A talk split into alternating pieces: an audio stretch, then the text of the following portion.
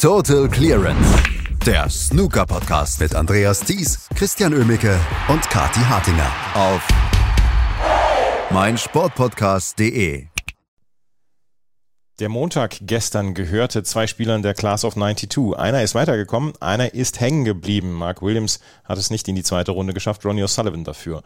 Darüber müssen wir natürlich sprechen. Das tue ich heute mit Christian Ömicke. Hallo Christian. Hi Andreas.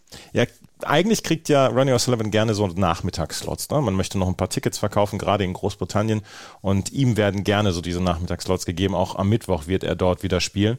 Ähm, gestern war die Hütte wieder voll, als er gegen Matthew Stevens gespielt hat. Ist ja auch ein reizvolles Duell. Ähm, das Problem ist nur, wenn Matthew Stevens sich auf das Spiel von Ronnie O'Sullivan einlässt, dann ähm, ist er nicht so richtig gut beraten, hat man das Gefühl. Ja, gut, was heißt äh, sich auf das Spiel einlassen? Man hat irgendwie eher das Gefühl, dass Matthew Stevens nicht mehr Matthew Stevens ist, wenn er gegen Ronnie O'Sullivan spielt. Oder anders gesprochen, wenn man die Karriere von Matthew Stevens anguckt, ist er genau dann Matthew Stevens, wenn er gegen Ronnie O'Sullivan spielt. Kann man so und so sehen, aber auf jeden Fall ist es schade, dass er sein Spiel gegen die großen Namen eigentlich viel zu selten hinkriegt und das ist sehr schade. Ich meine, man braucht da jetzt im, in dem Alter oder im Herbst der Karriere von Mr. Stevens natürlich auch nicht mehr so groß drüber reden, aber es ist schon schade, dass man genau dieses Match eigentlich äh, schon vorher vorausschauen konnte, äh, wie genau das ablaufen wird. Das Ergebnis wusste man vorher und genauso kam es dann letztendlich auch. Also mit einem Highbreak von 44 brauchst du gegen Ronnie O'Sullivan nicht ankommen ähm, und schon gar nicht, wenn man dann so dämliche Anstöße macht, wie Messi Stevens dann auch gegen Ende des Matches. Also das sind einfach Einladungen an Ronnie O'Sullivan, die der dann ja gestern dann auch dankend angenommen hat. Ich hatte, ich hatte ja das Gefühl, dass er ähm, wirklich das Spiel von Ronnie O'Sullivan mitgehen wollte. Offensiv einfach mal gucken, wo die Chancen sind und wenn es auch nicht unbedingt äh, große Chancen sind, das einfach mal versuchen. Und dann hat er Ronnie O'Sullivan Bilder da gelassen. Ja, ja, wenn man das schon mitgeht, dann muss es halt auch klappen. Ja, und, äh, mir musst das, du das nicht sagen. okay, dann heben alter Messi Stevens. Ich bin sicher, er hört uns heute. Ja. Schon alleine, um das analysiert zu wissen, was er falsch gemacht hat gestern. Ähm, ja, es ist natürlich schwierig. Ich meine, gegen Ronnie O'Sullivan kommst du mit Taktieren ja auch nicht so voran. Es sei denn, du bist da drin wirklich richtig bärenstark, wie ein Max Selby zum Beispiel oder ein John Higgins, der einfach äh, allroundmäßig da in allen Richtungen gut unterwegs ist. Dann geht das auch gegen Ronnie O'Sullivan. Aber ähm, mit einem Spiel, wie Matthew Stevens das gestern gezeigt hat, funktioniert das natürlich nicht. Also da musst du mehr aus den Chancen machen. Und ähm, es ist dann schon bezeichnend, dass Messi Stevens ausgerechnet die beiden Frames gewonnen hat, die dann ein bisschen zerfahrener waren, wo nicht einer irgendwie aus einer Chance gleich ein höheres Break gemacht hat. Ähm, Stevens spielte dann halt seine 44, die dann mal auch ausreichte für einen Frame-Gewinn, aber ansonsten war das Einbahnstraßen-Snooker. Fünf hohe Breaks von Ronnie Sullivan, zwei Centuries dabei.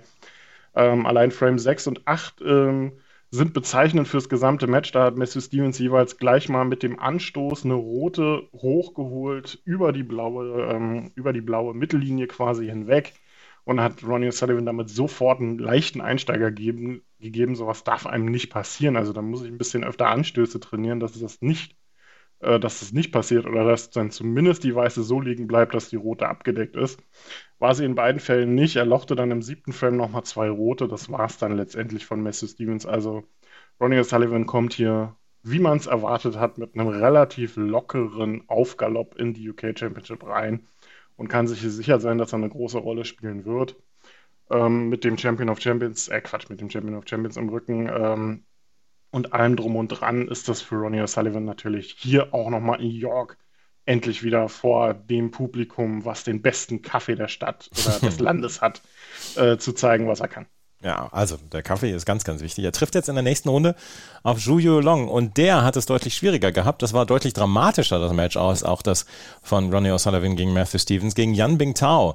Am Ende ein 6 zu 5. Ähm, da war nicht so richtig viel Unterschied zu erkennen zwischen den beiden. Beide haben ungefähr die gleich hohen Breaks gespielt.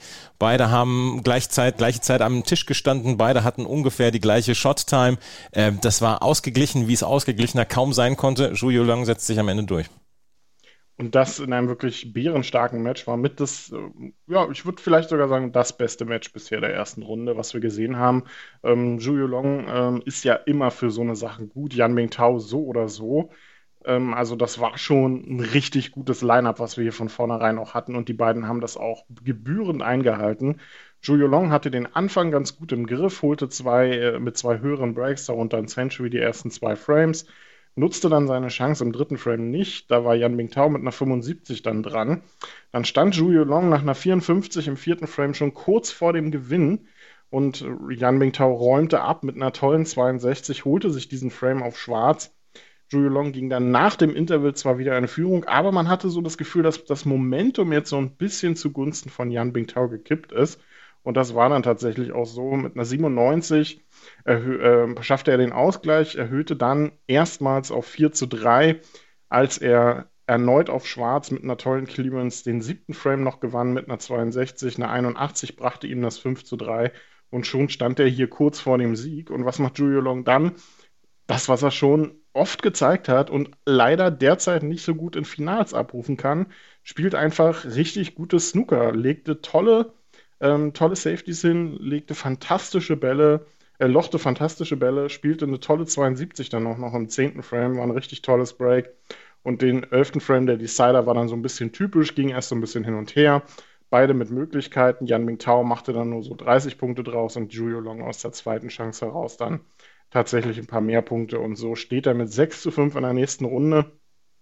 Die beiden, die ja den äh, World Cup gewonnen haben vor vielen, vielen Jahren, das ist ja inzwischen schon her, ähm, damit ihren Durchbruch geschafft haben, haben mal gezeigt, warum sie inzwischen tatsächlich entweder in den Top 16 sind oder kurz davor sind, in die Top, in die Top 16 einzuziehen. Also Julio Long, Hut ab, das war ein starkes Comeback und jetzt muss er das gegen Ronnie O'Sullivan nur nochmal genau so zeigen, denn da wird er sich sicherlich nochmal eine Schippe drauflegen müssen, um ähm, sich da durchzusetzen.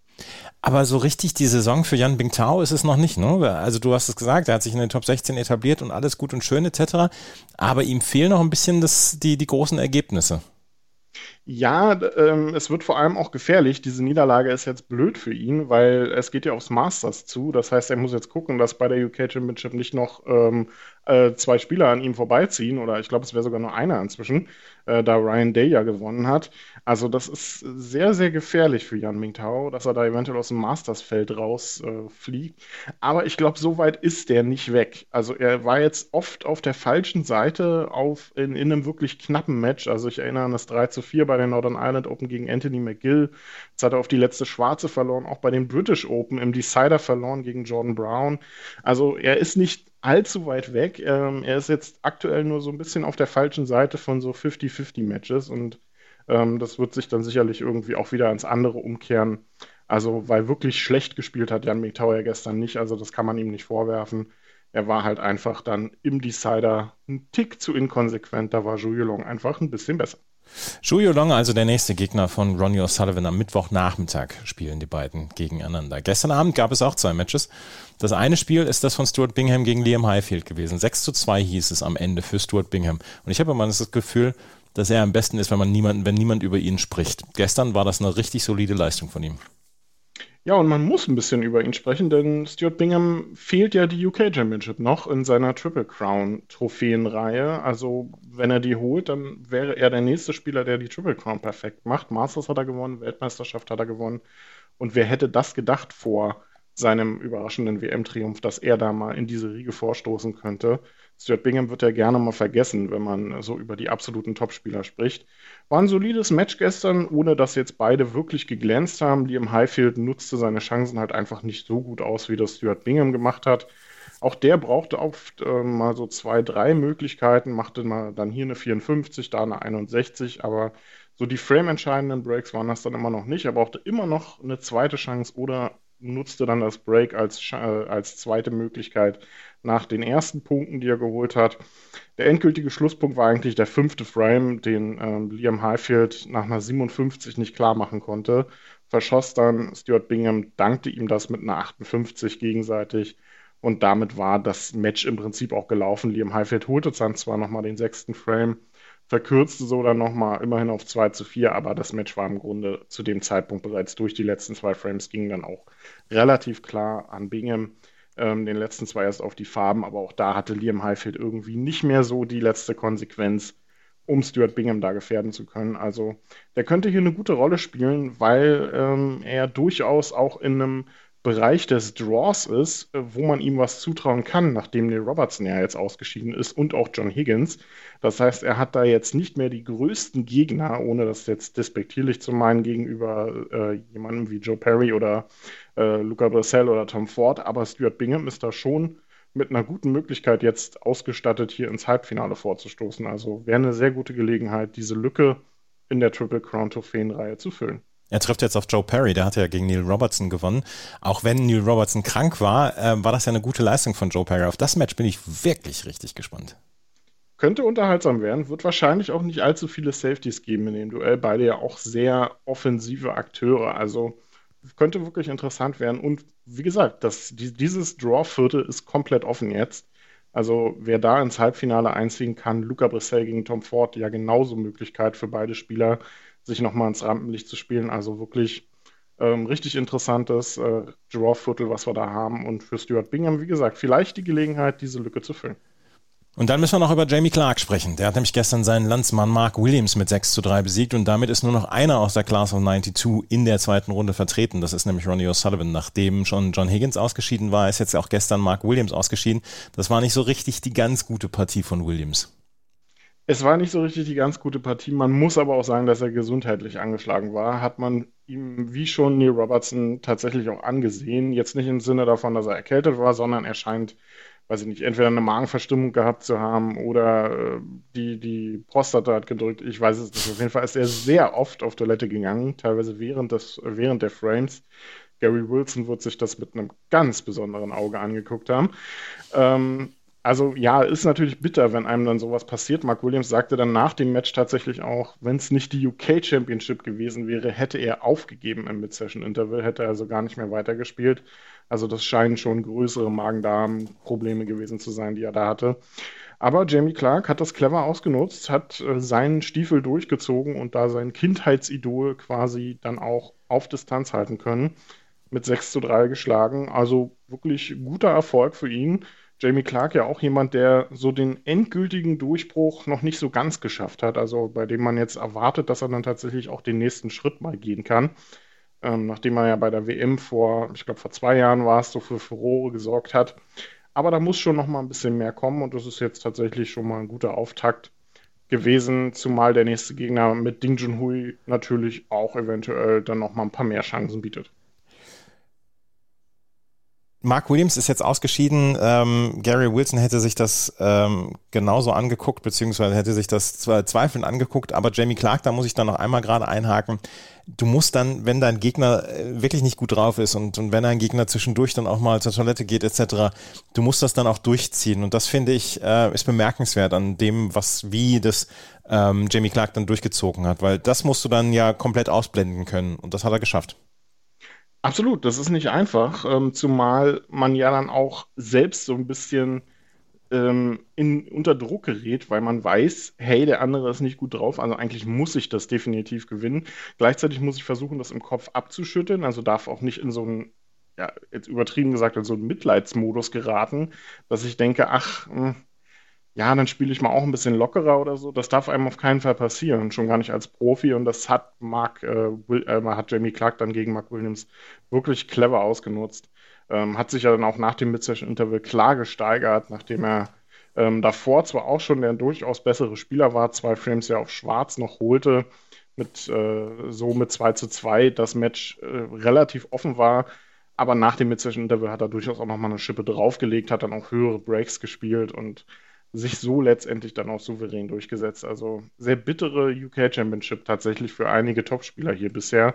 Also gerade für Neil Robertson und Mark Williams natürlich sehr doof, wenn sie hier zu so einem Turnier-Highlight in der Saison angeschlagen anreisen müssen. Aber ähm, Chapeau dann auch für Mark Williams tatsächlich, dass er es durchgezogen hat und eben nicht im Mid-Session-Interval aufgegeben hat. Also das äh, sieht man dann auch, ähm, was für ein guter Profi oder was für ein toller, äh, toller Spieler er dann tatsächlich ist, dass er da auch nicht ähm, die Reißleine gezogen hat, was man dann natürlich bei gesundheitlichen Problemen auch absolut hätte nachvollziehen können. Die Reißleine hat er auf der Toilette gezogen und hoffentlich hat er Jamie Clark nicht angesteckt. Lass uns lieber auf den Tag heute zu sprechen kommen, weil alles andere ist unappetitlich. Jack Lisowski gegen Shu Si, Judd Trump gegen Jean Goudong in der Nachmittagssession, Mark Selby gegen Hossein Wafai und Sean Murphy gegen David Gilbert in der Abendsession. Na, Heidewitzka, da kommt ja noch was auf uns zu. Das sind tolle Matches. Das sind richtig tolle Matches. Ähm, ich freue mich auf zwei besonders. Zum einen auf ähm, Max Selby gegen Hossein Wafai natürlich. Wiederauflage des äh, Vorjahresmatches aus der, ich meine, aus der zweiten Runde, das ja auch Hossein Wafai gewonnen hatte damals, etwas überraschend. Ähm, also durchaus kein Spaziergang für Max Selby. Und Jack Lisowski gegen, gegen Schusi, das ist eine schwierige Auslosung, die Jack Lisowski da hat. Auch der ähm, man denkt ja, ja, okay, der ist gesetzt, der ist in den Top 16, aber so richtig viel gerissen hat er jetzt in den letzten Monaten ja auch nicht. Also sehr, sehr unter Druck, der gute Mann. Und ähm, Shuzi hat eine fantastische Quali gespielt. Also das wird eine sehr schwere Aufgabe. Judd Trump gegen Xiao Gudong, ja, da würde ähm, alles andere als ein Sieg von Judd Trump natürlich sehr überraschend kommen. Und Sean Murphy gegen David Gilbert ist irgendwie so ein Match, ähm, da, da, das hatten Kathi und ich die Woche schon mal, als wir gesagt haben, ja, das kann entweder 6-0 oder 0-6 ausgehen. Mhm. Hier ist irgendwie alles möglich. Also Sean Murphy gegen David Gilbert wird auch sehr unterhaltsam, glaube ich. Und darüber werden wir natürlich morgen auch sprechen. Wir sprechen die ganze Woche noch über die UK Championships hier bei Total Clearance. Ihr könnt es in jedem Podcatcher eures Vertrauens hören, bei Spotify und natürlich bei meinsportpodcast.de. Total Clearance, der Snooker-Podcast mit Andreas Thies und Christian Oemicke auf meinsportpodcast.de. Schatz, ich bin neu verliebt. Was? Da drüben. Das ist er. Aber das ist ein Auto. Ja, eben. Mit ihm habe ich alles richtig gemacht. Wunschauto einfach kaufen, verkaufen oder leasen. Bei Autoscout24. Alles richtig gemacht.